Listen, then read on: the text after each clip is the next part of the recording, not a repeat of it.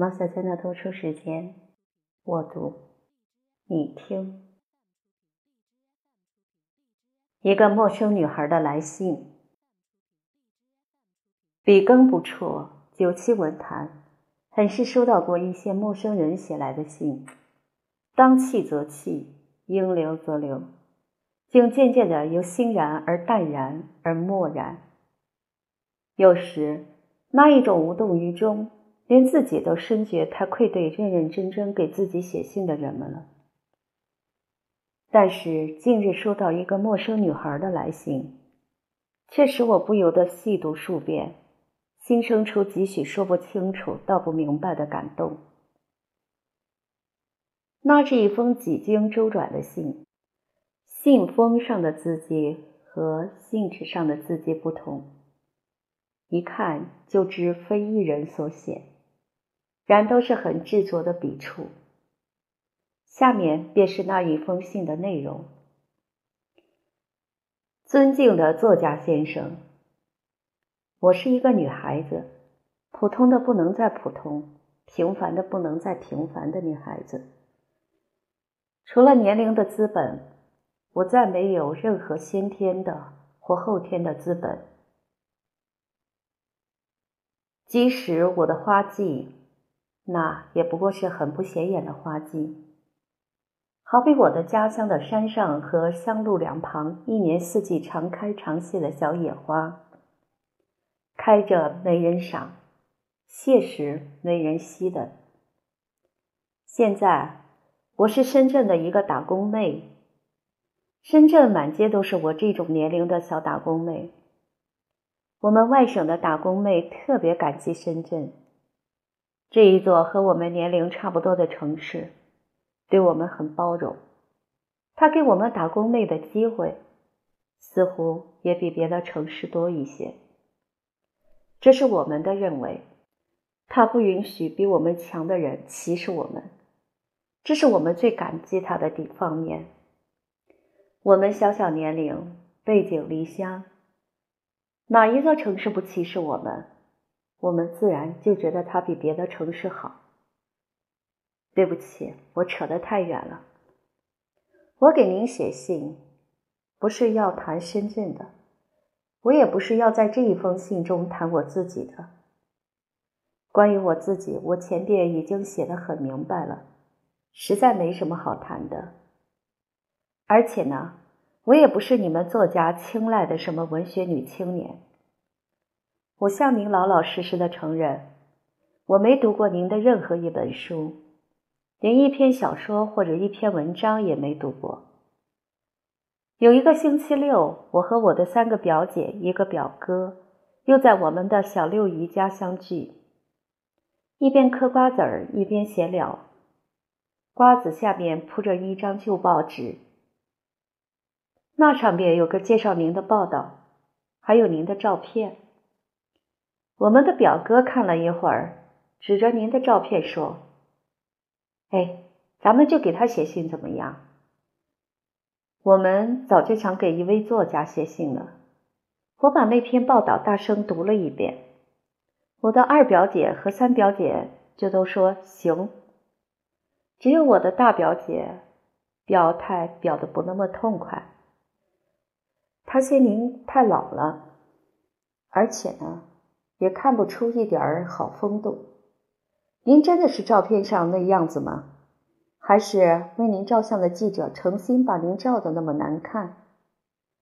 以我的大表姐，她希望能有一位好风度的作家读到我们的信，还得是男作家。我们就都为您争取他同意。我二表姐说，已经是男的了，将就点儿就是他吧。我三表姐说：“有人不上相，也许本人没那么怪模怪样的。”我的表哥说：“我主张将就。”结果就由我给您写这一封信了。相对来说，我比表姐、表哥们多读了一二年书，字也比他们写的强点儿。我是学酒店服务的中专毕业生，梁作家。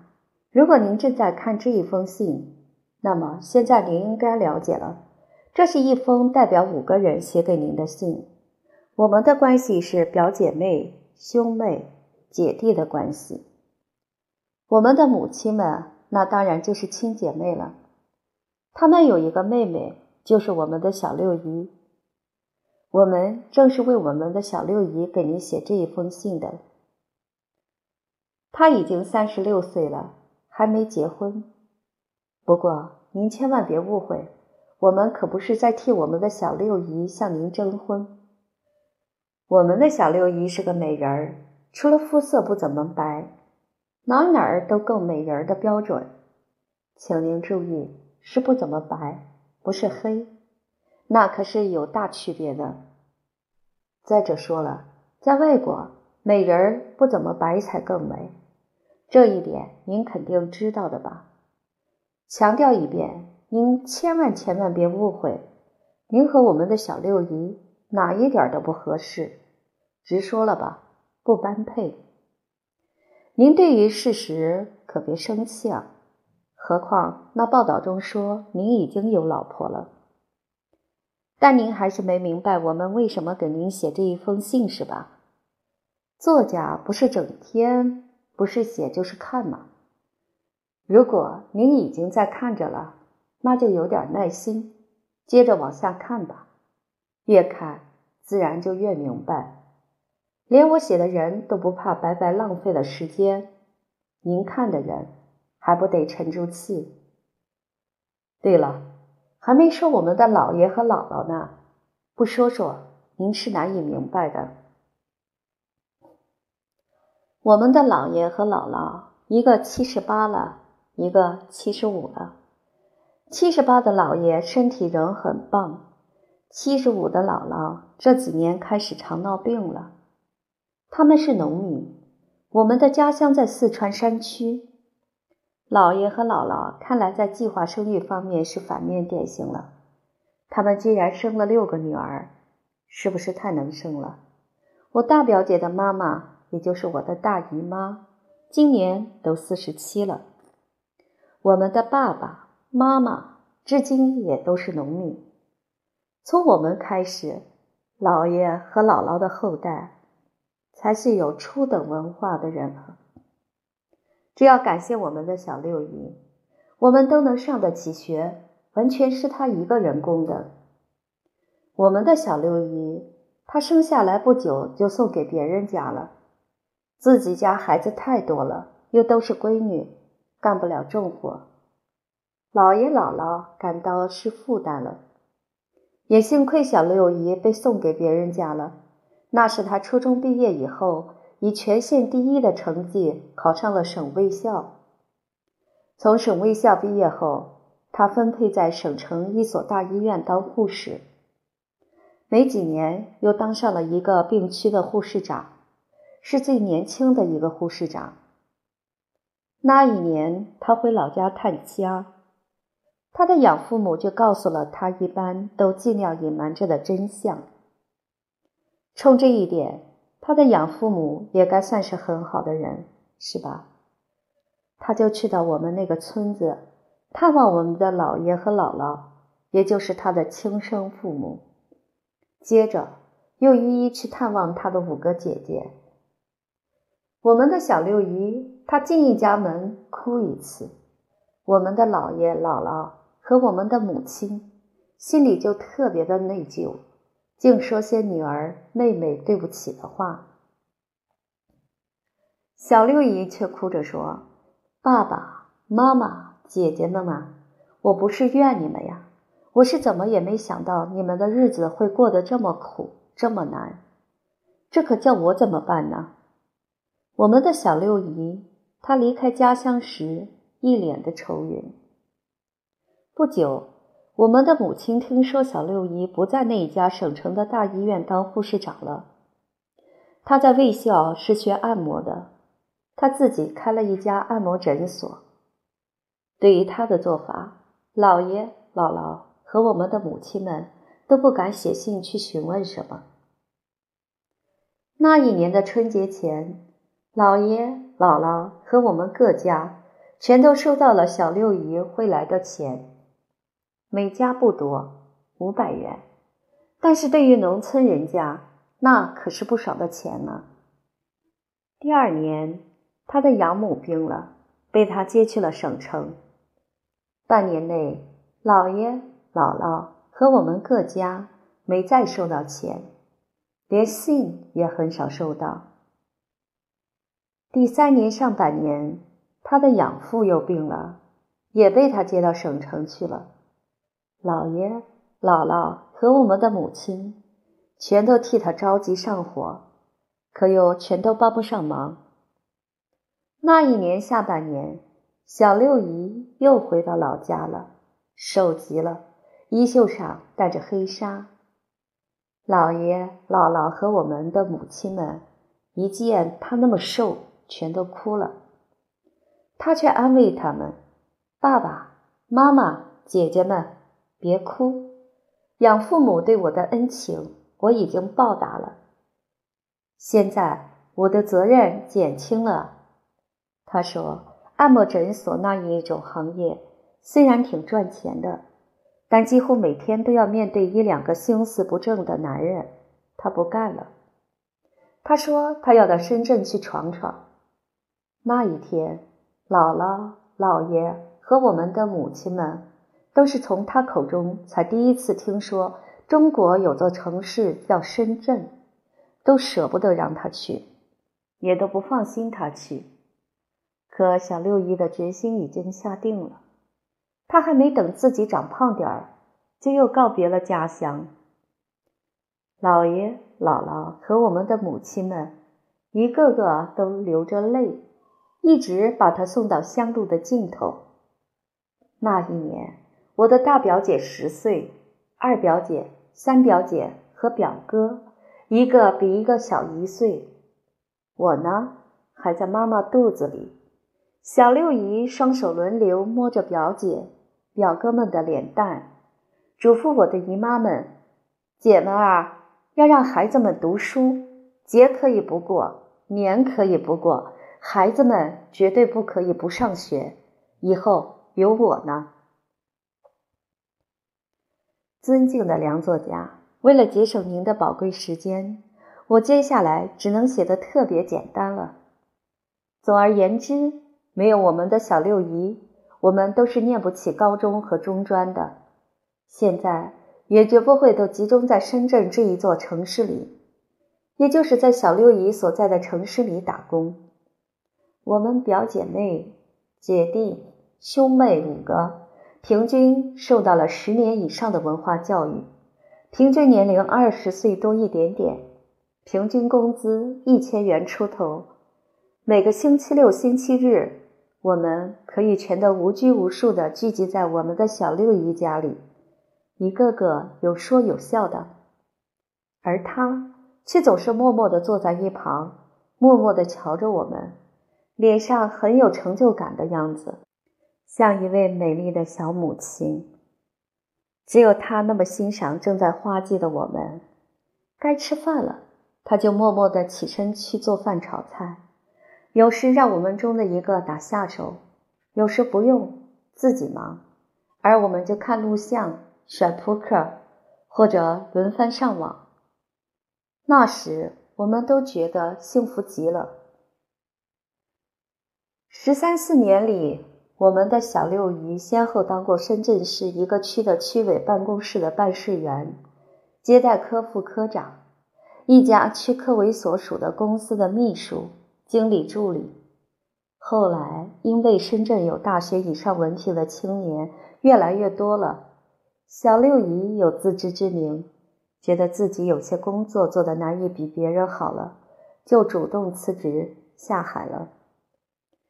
小六姨开过花店、书店、时装店，知道我们的小六姨目前在做什么吗？她已经有了一家属于自己的小小的公司，她在经营各类首饰，在深圳一家大商场里有专柜，在另外两座大城市的大商场里也有专柜，效益都挺不错的，在我们心目中。我们的小六姨已经是成功人士了。说到小六姨的家，六十几平方米，不过才一厅一室，装修的有格有调的，公摊面积大。小六姨的家其实是一个小小的家，最多时那家里住过十个人，姥爷姥姥睡他的床，两个姨妈一个睡沙发，一个和他和我们五个孩子睡地上，横七竖八躺一地。十三四年里，小六姨挣的钱一大半花在我们身上了，寄给姥爷姥姥和我们各自的家了。因为我们有个小六姨，姥爷姥姥生病才住得起医院了，才坐过飞机了，到过深圳这么美丽的城市了。因为我们有个小六姨，我们各家的日子才渐渐好过了，我们的父母。才不终日愁眉不展的了。但是我们的小六姨却三十六岁了，还没爱过，还没被爱过。为了我们这一代，为了我们各自的家，也是为了姥爷姥姥们，也许还为了他心里边当年默默许下的一个承诺，他无怨无悔的将自己最好的恋爱季节耽误了。他依然美丽着，却始终孤单着。他经常教育我们：打工妹，第一要自尊，第二要自立，第三要自爱。他说，没有自尊就难以自立，一时自立了，也还是会由于没有自尊而难以长久。他说，有些人自立了之后，反而不自爱了，那是坏榜样。他说：“好榜样应该是自立了，就更有前提自爱了，也更会懂得自爱是对的了。”我们的小六姨，她至今一直生活的朴朴素素、节节俭俭，从不买一件太贵的衣服，从不买什么高级的化妆品，自己从没乱花过一分钱，能乘公共汽车去的地方。宁肯早早出门，而舍不得钱打的。他还时常一个一个的询问我们闹恋爱了没有。起初我们都不好意思跟他讲实话，他却对我们这么说过：“如果有朋友了，应该带给我认识认识。只要你们感情好，小六姨不干涉，更不反对。我想告诉你们的是。”万一两个人之间发生了那种冲动的事儿，尽量别使自己怀孕。一旦怀孕了，也别你怨我，我怨你的。对于恋爱着的一对年轻人，那根本就不是可耻的。但是得及时让小六姨知道，因为小六姨有责任亲自陪你们去医院。小六姨所说的那种冲动的事儿。我的大表姐已经悄悄向我们主动承认，她经历多次了。说时可得意了，她一次也没怀过孕。她的经历目前对小六姨还是秘密。小六姨自己前几天却怀孕了。当他声音小小的打电话向医院咨询时，我无意间听到了，还偷听到了他第二天要去哪一家医院做人流。第二天，我请了假，跟踪他。医院挺近，小六姨走着去的。我隐蔽在马路对面，望着小六姨一个人孤零零的走入医院，又一个人孤零零的走出医院，脚步缓慢的往家走。我心里恨死了那一个使她怀孕的男人，但是转而一想。终于有一个人爱我们的三十六岁的小六姨了，我应该替她高兴才对。我气的只不过是当时她在哪儿。我也很怕我们的小六姨会爱上一个有妇之夫。女人一旦那样，不是常常都会爱得很苦吗？不过我至今没将小六姨的秘密透露给表哥和表姐们。更没告诉给我们的母亲们和姥爷姥姥。我经常在内心里为小六姨的爱祈祷，祈祷她有一个好结局。我做的对吗？那一天又是星期六，吃晚饭时，小六姨开了一瓶葡萄酒，给我们每一个人的杯里都倒了一点点。他说：“小六姨将咱们的家的贷款终于还清了，从下个月起，它完全属于我们自己了。”我们一时全都高兴极了，纷纷和小六姨碰杯，各自咽下了一小口酒之后，又都想哭，因为小六姨话中那四个字“咱们的家”。小六姨却接着平静地说：“想想吧，中国有九亿多农民，哪怕仅仅将三亿农村人口变成城市人口。”那也需要建立三百个一百万人口的城市，这太不容易了。你们以后究竟都能不能成为三亿中的几个，我也难估计。但小六姨一定尽力帮你们，你们自己也得要强，不能每天一下了班就贪玩，要自学新的知识和技能。陌生女孩的来信还有两千多字。她不，四个女孩一个男孩，希望我能将他们的小六姨当成原型，创作一部小说或电视剧，这才是他给我写信的真正目的。我给陌生的女孩附了一封信，与他的信相比，我的信实在太短，而他那一封信又显然不是一次写完的。陌生的女孩。感谢你对我的信任，在我看来，你的信有一种诗性，但是我现在的颈椎病实在太严重了，写作等于自我虐待，故我也不能如你所愿。某时去深圳认识你们的小六姨并采访她，那样只怕我会爱上他。你不是替你们的小六姨怕那样的事情发生吗？我也替自己怕的。对于美丽而又具有牺牲精神的女人，通常我一直很薄弱。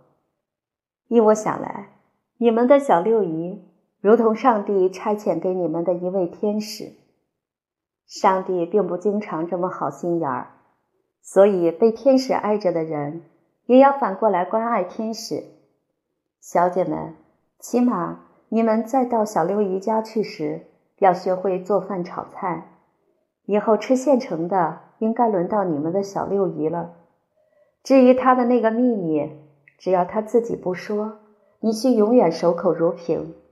天使也有自己的秘密的，而且天使是最善于爱的。一切爱的麻烦和爱的分寸，天使都会以天使的方式去面对、去把握。所以，你尽管继续为他的爱祈祷。却一点儿也不必为他忧虑什么。最后，我征求他的意见：我们的信可不可以同时发表？我希望他同意，并告诉了我家的电话。那陌生的女孩，她用电话通知我，她同意。